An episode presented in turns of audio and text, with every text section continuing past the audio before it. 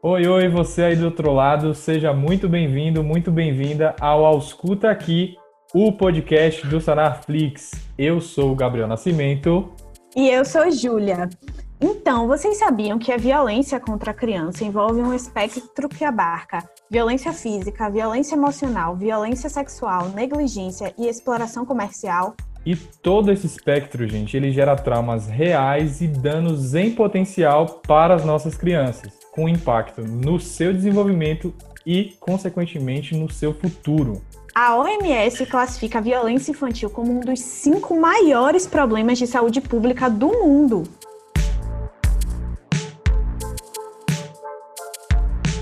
Tendo em vista a grandeza e a importância dessa discussão, a nossa convidada de hoje é Beatriz Leão. Ela é médica residente de pediatria do Hospital das Clínicas da Universidade Federal da Bahia e professora aqui do Sanarflix e da Sanar Residência Médica. Bia, seja muito bem-vinda e muito obrigado por ter aceitado o nosso convite. Oi, pessoal! Eu que agradeço, é um prazer estar aqui hoje para falar de um tema tão importante na pediatria e tão pouco debatido, infelizmente. Então, Bia, durante a sua graduação nos estágios de GO e pediatria, você se deparou com alguma situação de violência infantil? Bom, pessoal, é, durante a minha graduação em medicina, é, eu tive contato apenas com suspeitas. É, não tive contato com nenhum caso confirmado de abuso ou violência infantil, mas eu tive contato apenas com suspeita em ambiente de puericultura mesmo, no segmento da criança ambulatorial. Foi o meu único contato. Na ginecologia obstetrícia, eu não tive nenhum contato com nenhuma vítima ou algum caso suspeito.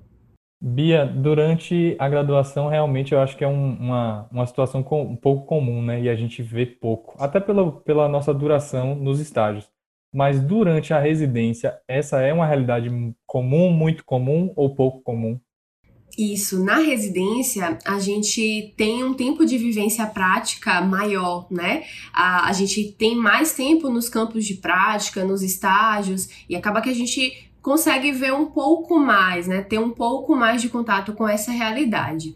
É, eu, tô no segundo ano de pediatria e nesse tempo eu já vi dois casos suspeitos em investigação. A gente não tinha fechado realmente é, o, a, o, di- o diagnóstico, vamos dizer assim, né? É, mas estavam em investigação e os dois em acompanhamento com o conselho tutelar. Ainda tem a questão, a limitação do tempo, que, assim como no internato, é presente no- na residência, né? A maior parte dos programas de residência médica é, se, é, se ajustam em meses, né? A gente tem cada mês em um rodízio, em um estágio. Então, essa questão do tempo também está presente na residência médica. Então, durante esse meu período de pediatria, eu já tive dois casos suspeitos, né? Fortes suspeitas em investigação. Desses casos, é, só falando um pouquinho desses casos, é, as crianças elas tinham alterações comportamentais que fizeram com que a equipe assistente levantasse essa suspeita de abuso, violência sexual. É, duas crianças que não tinham é, alterações é, muito explícitas no exame físico e a família não trazia é, queixas específicas, né? Mas o comportamento, a alteração da forma como a criança se comportava levou à suspeita e isso iniciou, é, fez com que o- a investigação fosse iniciada. Bia, e como deve ser o atendimento emergencial à vítima de violência? Né? Quais são os procedimentos? Eu acho que quando a gente está diante de uma criança, de uma adolescente vítima de violência, seja no contexto da emergência, seja no contexto ambulatorial, a gente precisa, é, como primeira conduta, sem dúvidas, acolher a criança. Né? Na emergência, normalmente, a gente tem uma criança que é levada por é, familiares, por terceiros, é, muitas vezes com lesões, com francas lesões, é, com outros sinais de agressões. Então, a gente precisa acolher essa criança. No contexto da emergência, a gente também precisa é, vigiar e ficar muito atento ao quadro hemodinâmico da criança. Muitas vezes essas crianças podem ter outras lesões associadas, né? Podem ser crianças politraumatizadas. Então a gente precisa fazer a estabilização clínica e hemodinâmica dessas crianças, né? Acolhê-las e fazer a estabilização clínica e hemodinâmica quando houver necessidade. Após esse acolhimento inicial, a gente precisa proteger a criança. Muitas vezes a criança pode até ser levada por um dos agressores. A gente não sabe de fato a história, tá? a investigação está sendo iniciada, mas a proteção da criança ela é essencial. E nós profissionais de saúde, aí eu incluo não só pediatras como médicos e todos os profissionais de saúde que estão ali na, no contexto da emergência, que, que estão em atendimento ambulatorial, têm esse dever de proteger a criança e de acolhê-la. É importante lembrar que é uma criança vulnerável, que é uma criança que está em um sofrimento associado e nós temos que fazer essas condutas iniciais. Após esse estágio, né, esse estágio, é, esse primeiro estágio de avaliação, a gente vai fazer o exame físico da criança. O exame físico deve ser feito acompanhado de, uma, de, uma, de um outro, outro profissional, deve ser feito acompanhado com o, o, o adulto ou a pessoa que veio com a criança. E aí, no exame físico, a gente vai buscar sinais é, buscar lesões, avaliar a região genital, buscar sinais de outras agressões. E aí é super importante a gente fazer um exame físico minucioso, sempre respeitando a criança. Lembrar sempre que, como eu falei, é um estágio de sofrimento, muitas vezes sofrimento agudo, e qualquer tipo de, de contato com a criança pode ser uma agressão, pode ser uma invasão. Então a gente precisa sempre lembrar disso certo? Então, é, inicialmente fazer a estabilização da criança, acolher a criança. Outro ponto importante é desculpabilizar a criança. Muitas vezes a criança se sente culpada pelo que está acontecendo. E a gente tem que deixar muito claro que não tem culpa nenhuma, que a criança ou adolescente não tem culpa nenhuma com aquela situação. Então a desculpabilização da vítima é super importante. Após isso, a gente vai é, fazer as profilaxias, né? A gente tem que se lembrar das infecções sexualmente transmissíveis, então avaliar se há necessidade de, de realização da, das profilaxias, das ISTs, e a profilaxia também de uma possível gravidez, quando há a possibilidade de, de gravidez, né? Quando há um coito. É, o suporte psíquico também deve ser é, garantido logo nesse momento inicial, e aí já entra a importância da equipe multiprofissional. Essa criança precisa ter o suporte, não só suporte médico, suporte da enfermagem, mas também suporte da psicologia, suporte do serviço social, né? Entra a ação do assistente social, e aí a gente já vai acionar o conselho tutelar certo? O conselho tutelar deve ser acionado e nós vamos realizar a notificação compulsória. Vamos acionar a vigilância epidemiológica, que estamos diante de um caso suspeito ou um caso confirmado de violência é, sexual, de é, abuso sexual à criança ou adolescente. Volto a dizer que essa notificação não deve ser feita apenas em casos confirmados. Os casos suspeitos devem ser notificados, certo? Após isso, a, a denúncia vai ficar a cargo da, da família, e aí entra o boletim de ocorrência que os familiares é, devem fazer. E aí o segmento de denúncia e investigação já parte para uma outra seara, né? Nossa, uh, nosso escopo de atuação acaba sendo limitado a, até esse momento. Como eu falei, o boletim de ocorrência é feito pelos familiares e o segmento com a perícia técnica, né, a partir do, do, do IML, Instituto Médico Legal, acaba ficando mais sob responsabilidade da Polícia Civil. Mas o nosso papel é fazer a notificação, acionar o Conselho Tutelar, notificar a vigilância epidemiológica. Bacana, Bia. Durante essa sua fala, você pontuou vários, vários pontos aqui que entram nessa pergunta que veio até do pessoal do Instagram. Na verdade, é uma pergunta que apareceu muito, né? Se existe algum cuidado especial.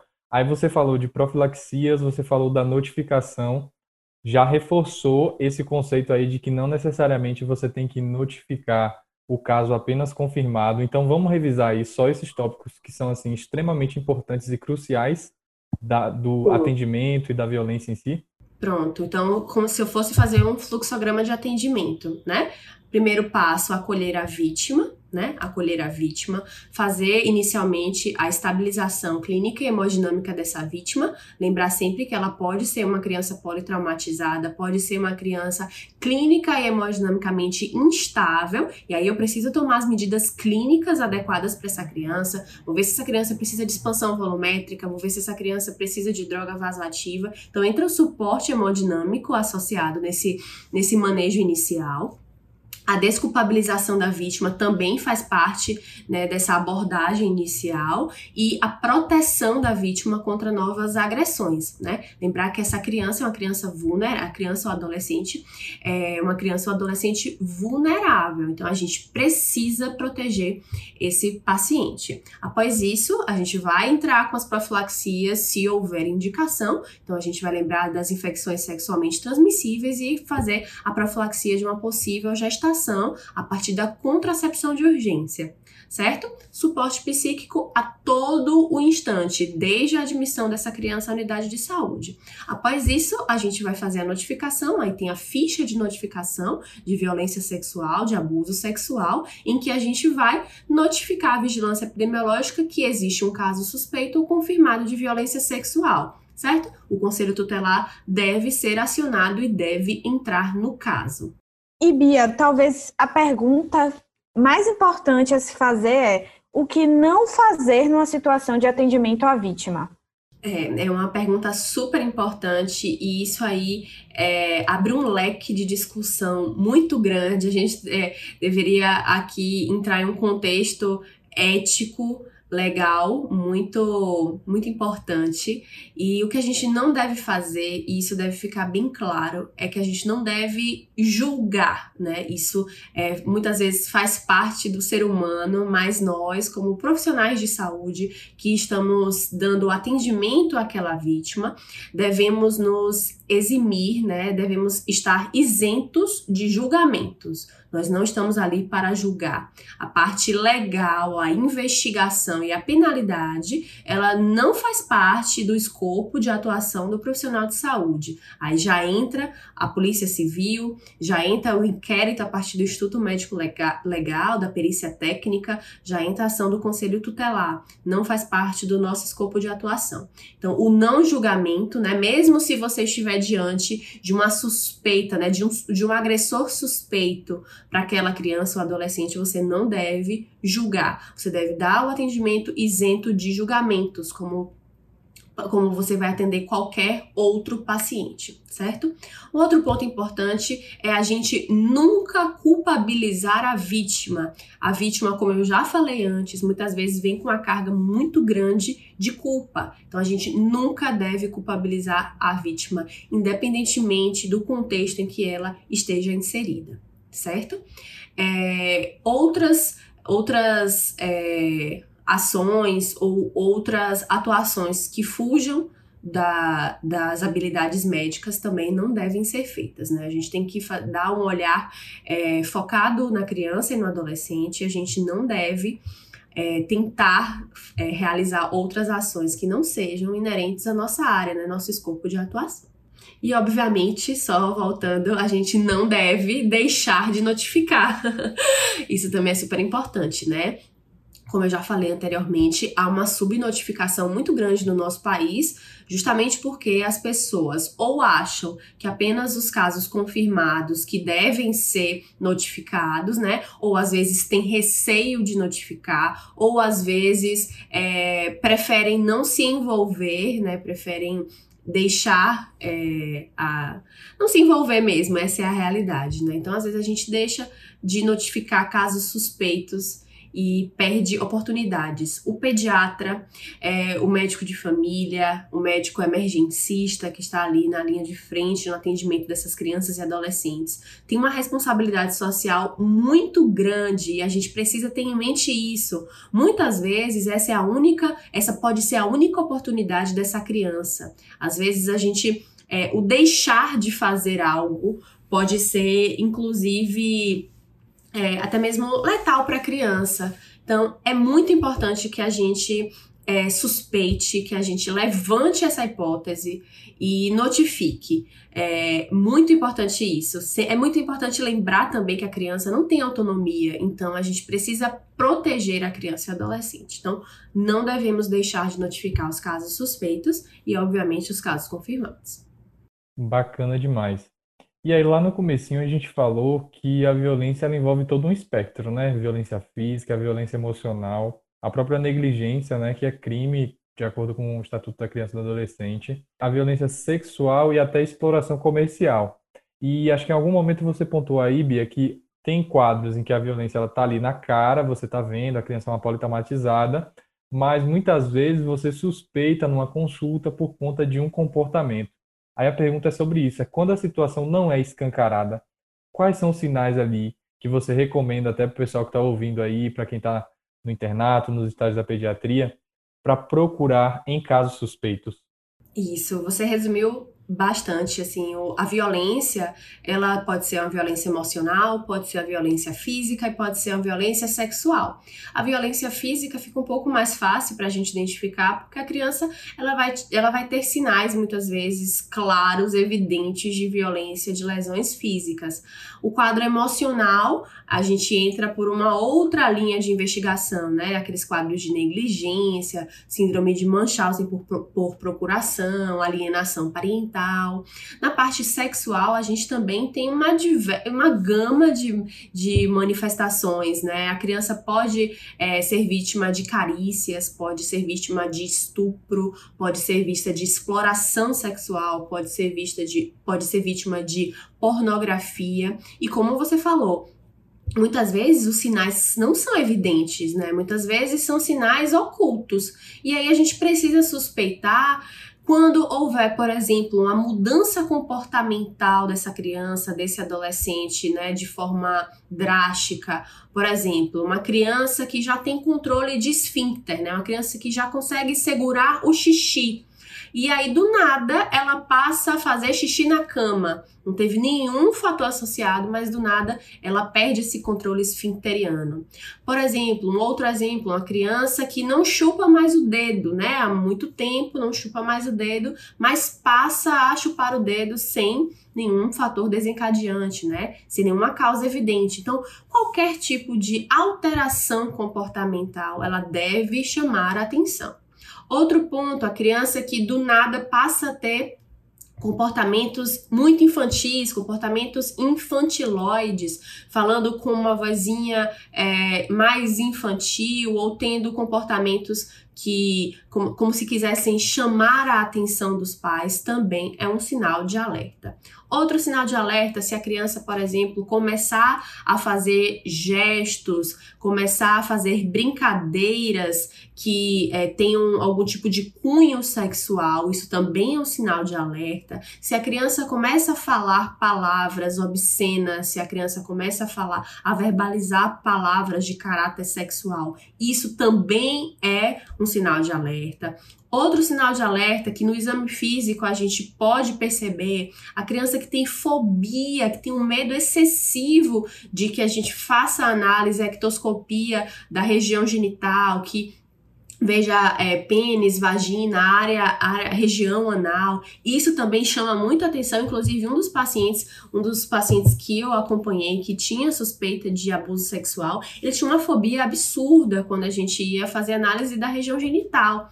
Ele implorava para a gente não não visualizar a região genital dele. E esse, e esse foi, foi um dos uma, uma das dicas né, para a equipe. Então, ficar sempre atento ao exame físico dessa criança, né? Uma fobia, um medo excessivo também é, chamam a, a atenção. As lesões é, físicas, né, acabam sendo mais mais fáceis, né? A criança que tem lesões, lacerações, traumatismos em região genital ou outros outras lesões em outras regiões também devem chamar a nossa atenção. Crianças vítimas de maus tratos, crianças com a precária higienização, crianças que claramente você vê que tem uma negligência associada aos seus cuidados, você deve levantar a suspeita. Certo?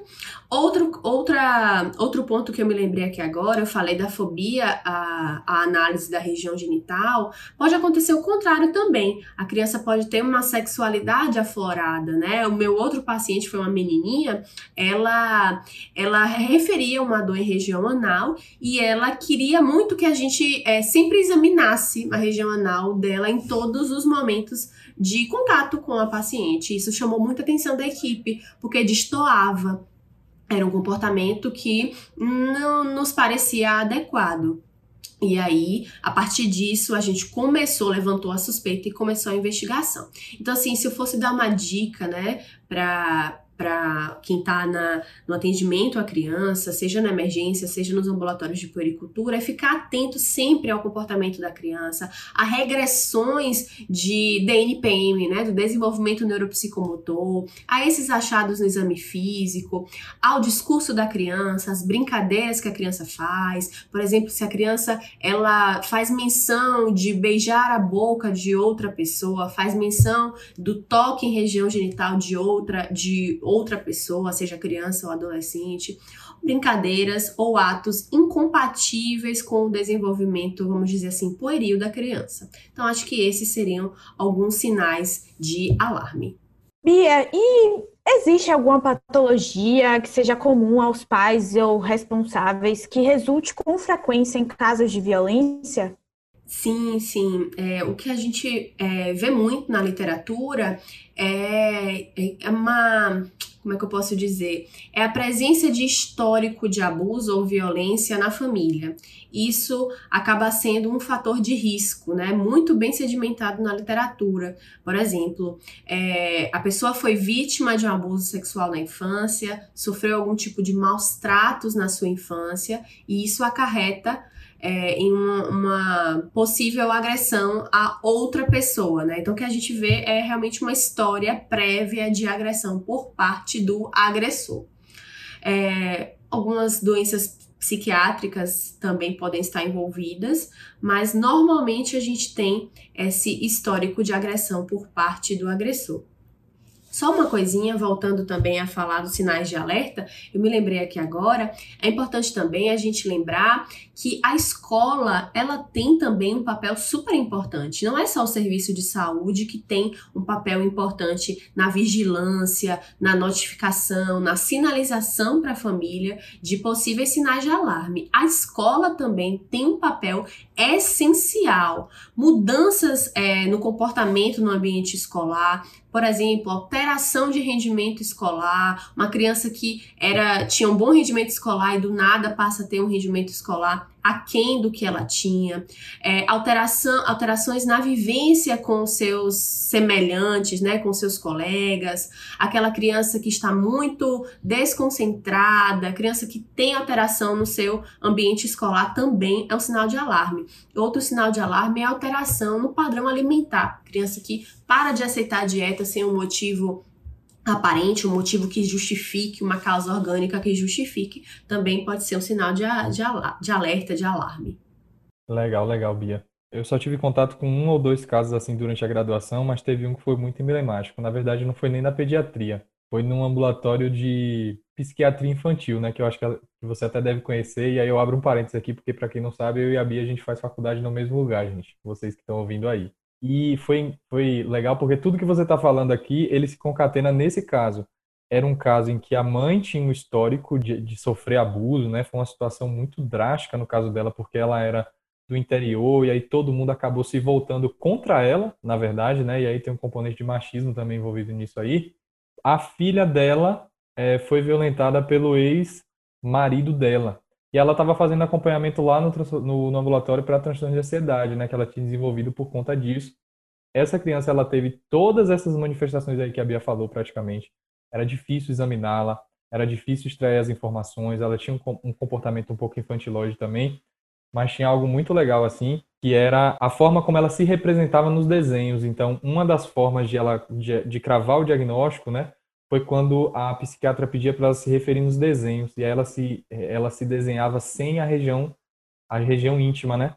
Ela fazia desenhos quadrados assim, enfim. É uma coisa que vale a pena Exatamente. dar uma pesquisada, porque isso também está descrito, né, Bia? Aí você pode confirmar. Isso, isso. Ou então o contrário. No seu caso, ela não desenhava a região genital, mas pode ser o contrário também. Você pede para a criança fazer a figura humana, que é uma, um artifício que a gente usa muito nos ambulatórios de pediatria, né, para avaliar o desenvolvimento da criança. Pedir para a criança fazer um desenho da figura humana. E a criança pode, por exemplo, ao, ao invés de fazer a figura humana em si, desenhar apenas os órgãos genitais, os órgãos sexuais. Pode acontecer também o contrário, né? Então, isso também acaba sendo um sinal de, de alarme, de alerta. Muito bem lembrado. E por que, é que eu estou perguntando isso? Porque, assim, essa paciente, ela foi encaminhada da escola para pediatria, e da pediatria foi que ela acabou indo para o ambulatório lá de psiquiatria para ela fazer o tratamento do transtorno. Você já falou também do, do, da importância do papel da escola. E aí, é, o baque foi assim, é, como, como foi a revelação para a mãe, porque assim como a mãe teve todo esse contexto de que ela não sabia, né, ou de que ela foi, enfim, toda a família se voltou contra ela, até a cidade se voltou contra, o baque de receber a notícia de que a filha era sem que ela soubesse.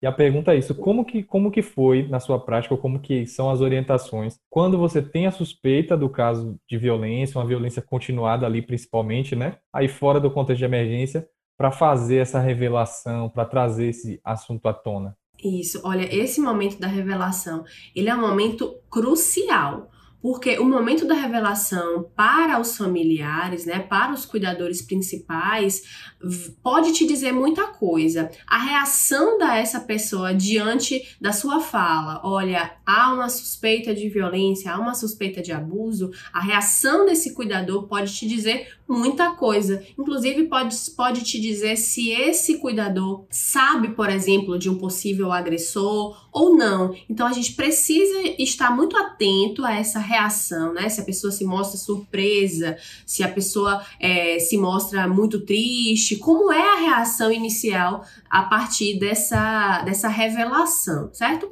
É um momento muito difícil, mas o profissional tem que se manter imparcial, como eu falei, sem julgamentos e analisar como vai ser a reação dessa pessoa. É muito importante a gente lembrar que, na maior parte das vezes, o agressor não é uma pessoa distante da criança. Muita gente acha que é uma pessoa distante, mas na maior parte das vezes não é. Na maior parte das vezes é uma pessoa que tem vínculo com a família, tem interação com a família, muitas vezes é uma pessoa que faz parte da família, Pode ser inclusive um cuidador, pode ser o cuidador principal, um pai, padrasto, é, pode ser avô, qualquer, e isso inclui tanto é, o gênero masculino como o feminino, certo? É, então, assim, a gente sabe, isso está muito sedimentado nos dados epidemiológicos, que o agressor normalmente é uma pessoa próxima e que tem um vínculo com a família da criança. Então, a gente precisa estar atento a essa rede familiar da criança ou do adolescente. Eu sempre falo criança, mas é, leia-se criança e adolescente, certo? Então, esse momento é crucial, é um momento e que, se inclusive você é, conseguir ter uma outra pessoa da equipe com você nesse momento, é o ideal. Ao invés de você, enquanto profissional de saúde apenas, enquanto médico apenas, ali dar essa notícia, seria interessante que o pessoal da psicologia, o pessoal do serviço social, alguma outra pessoa da equipe esteja no momento. Então, Bia, quais são as principais diferenças do atendimento emergencial para o atendimento nas situações como da pergunta acima? As principais diferenças é, normalmente estão relacionadas ao perfil do paciente e a presença ou não de lesões. Normalmente, no contexto de emergência, por ser um atendimento de emergência, a gente tende a atender pacientes que estão ali com um quadro mais agudo. Normalmente são crianças que são levadas por lesões mais agudas, por traumatismos, é, por um quadro mais agudo mesmo, normalmente associado, como eu falei, a lesões, traumas, estupros. Então, a diferença principal é essa. No contexto ambulatorial, a gente normalmente não tem esses sinais tão evidentes, sinais tão claros. Óbvio que pode ter, mas normalmente os sinais podem ser mais ocultos, e aí vai da, da expertise, da suspeita do profissional de levantar essa possibilidade. Então, se eu fosse dizer a diferença é claramente a presença de lesões agudas, de traumas mais agudos, né? De é, por exemplo, uma, uma história de estupro que ocorreu há pouco tempo. Então, a diferença basicamente é isso. Há um outro ponto também muito importante: é que muitas meninas, tanto crianças como adolescentes, procuram serviços de emergência, às vezes acompanhadas de outras crianças e adolescentes, pessoas menores de idade, muitas vezes por suspeita de gravidez, muitas vezes procuram maternidades para fazer o teste de gravidez, podem também dar entrada no serviço de emergência com um quadro de abdômen agudo, né, relacionado, por exemplo, com a gravidez ectópica. Então a gente tem um espectro muito amplo de possibilidades de atendimento, mas normalmente na emergência, na urgência, a gente tem quadros mais agudos e no acompanhamento ambulatorial são quadros muitas vezes crônicos, inclusive, inclusive a criança está ali sofrendo abuso, sofrendo violência há muito tempo nunca foi levantada a suspeita, e aí você é, atende a criança já com sinais, né, muitas vezes mais, mais crônicos mesmo. Então, Bia, durante essa discussão riquíssima aqui, você trouxe um ponto importante, que é o papel da equipe multidisciplinar. Só que equipe multidisciplinar aqui vai muito além do muro do hospital, né? Que no caso a gente vai contar até com o papel da polícia, o papel do conselho tutelar. E aí eu te pergunto assim, como é que fica a lida com essa situação, com a possibilidade de uma notificação e o envolvimento dessas entidades com a pessoa que está ali próxima, podendo ser ela ou não, né? É, o autor, o, o, perpetrador da violência, né? O é agressor, é né? Olha, é, a gente tem que ter muito claro é, na nossa cabeça, muito clara a nossa atuação, né? Aonde o profissional de saúde, é, aonde a gente deve, até onde a gente deve ir. Como eu falei, a gente vai fazer a notificação, vai acionar o conselho tutelar, que vai ser o órgão que vai dar, gerir né, essa investigação. Vamos fazer a nossa ficha de notificação, acionar o conselho tutelar, acionar a vigilância epidemiológica. O boletim de ocorrência, ele vai ser feito pelos cuidadores, certo? Isso é super importante que a gente tenha em mente. Os cuidadores da vítima ou outros órgãos competentes podem é, solicitar, podem fazer, na verdade, desculpa, o boletim de ocorrência. A gente vai acionar o conselho tutelar. O conselho tutelar vai acionar a polícia civil e a polícia civil vai encaminhar essa criança para a perícia técnica que é feita no Instituto Médico Legal certo? A criança vai ser submetida à perícia técnica e a partir do laudo da perícia técnica a gente vai é, saber se realmente houve ou não a agressão de fato.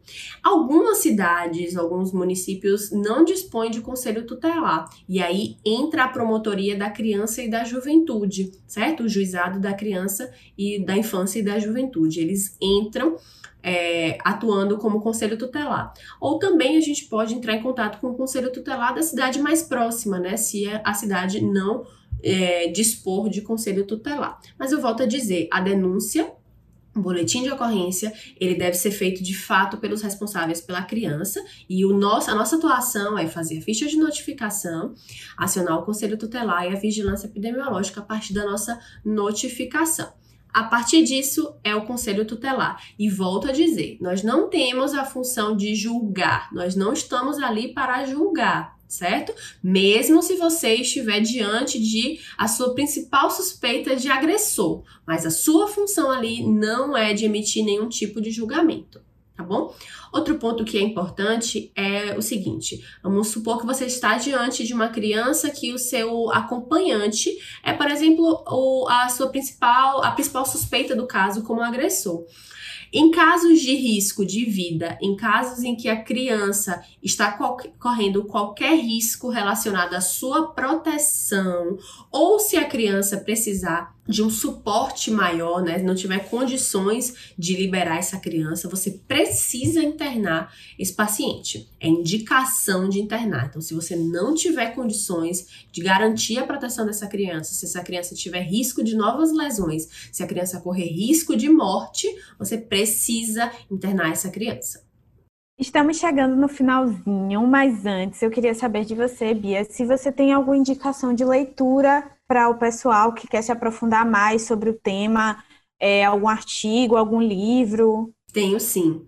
É, a minha sugestão de leitura é um manual na verdade, é um guia prático da Sociedade Brasileira de Pediatria, que foi emitido em 2018, que fala sobre a violência na infância e na juventude. E aí fala de todos os tipos de violência, incluindo a violência sexual. Fala sobre a violência física, a violência emocional, fala sobre suicídio, bullying e outras várias possibilidades de violência na pediatria. Então, se eu fosse dar uma indicação de leitura, é, seria esse manual da Sociedade Brasileira de Pediatria, de violência na pediatria, na infância, da Sociedade Brasileira de Pediatria do ano de 2018. Para mim, ele é ótimo, ele é um manual super completo e vale a pena a leitura. Não só para quem faz pediatria, mas para qualquer profissional de saúde, pessoa que lida com a criança é, e o adolescente é essencial. Ele tem alguns fluxogramas que ajudam e ilustram a como deve ser a nossa atuação. Bia, muito obrigada pela sua participação aqui no nosso podcast. A gente ficou muito feliz com a sua participação. Foi extremamente esclarecedor, né? Essas suas falas, foi muito bom. Ah, eu que agradeço. É, foi um prazer é, falar sobre esse tema, né? Eu volto a falar, é um tema que ainda é muito delicado, a gente tem muito receio, medo, até, até mesmo na área da pediatria. Falar de violência em todos os seus tipos ainda causa muito receio nas equipes e a gente precisa desconstruir isso. A forma de desconstruir, a melhor forma, é a partir da informação. Então, quanto mais informação a gente consome, vamos dizer assim, mais embasada fica a nossa conduta. E para a criança, eu volto a dizer, a criança não tem autonomia e nós, pediatras, médicos de família, médicos que estão na emergência e toda a equipe multiprofissional tem uma responsabilidade muito grande para essas crianças e adolescentes. Pode ser a oportunidade de salvar a vida de uma criança e a gente precisa ter isso em mente. Bia, foi muito, muito, muito esclarecedor. Ah, obrigado pela sua participação aqui. Você compartilhou conhecimentos importantíssimos. Eu tenho certeza que todo mundo que ficou até aqui e ouviu tudo isso vai levar para a vida e para a prática, principalmente, que é o mais importante, né, para ajudar as pessoas. Muito conhecimento que vai agregar no melhor atendimento para a vida das pessoas, tá? Brigadão pela participação. Eu que agradeço, aqui. eu que agradeço e é, estou à disposição para outros temas que, é, que possam surgir. Agradeço a todos que acompanharam esse podcast e a gente se vê nas próximas e a gente se vê também nas aulas da Sanar. Qualquer coisa estou à disposição. Moçada, por hoje é só. Muito obrigado pela sua audiência, muito obrigado pela sua companhia durante essa segunda temporada do Ausculta aqui. É, esse é o último episódio. Oh, eu sei que você aí do outro lado já tá com saudade, mas fica tranquilo. A gente tá preparando a próxima temporada. Te agradeço demais pela sua audiência e pela sua presença aqui, tá bom? Espero que essas discussões elas sejam proveitosas tanto para a prática, para a vida prática de uma forma geral, quanto para a prática clínica lá no front, porque a gente discutiu assuntos espinhosos aqui, mas extremamente necessários. Te peço para compartilhar o nosso podcast com um amigo, indicar as nossas discussões, os nossos episódios e ficar ligado, que a gente volta com novidades e a gente vai voltar com uma, no uma nova temporada. Fechou? Um abraço e tchau, tchau.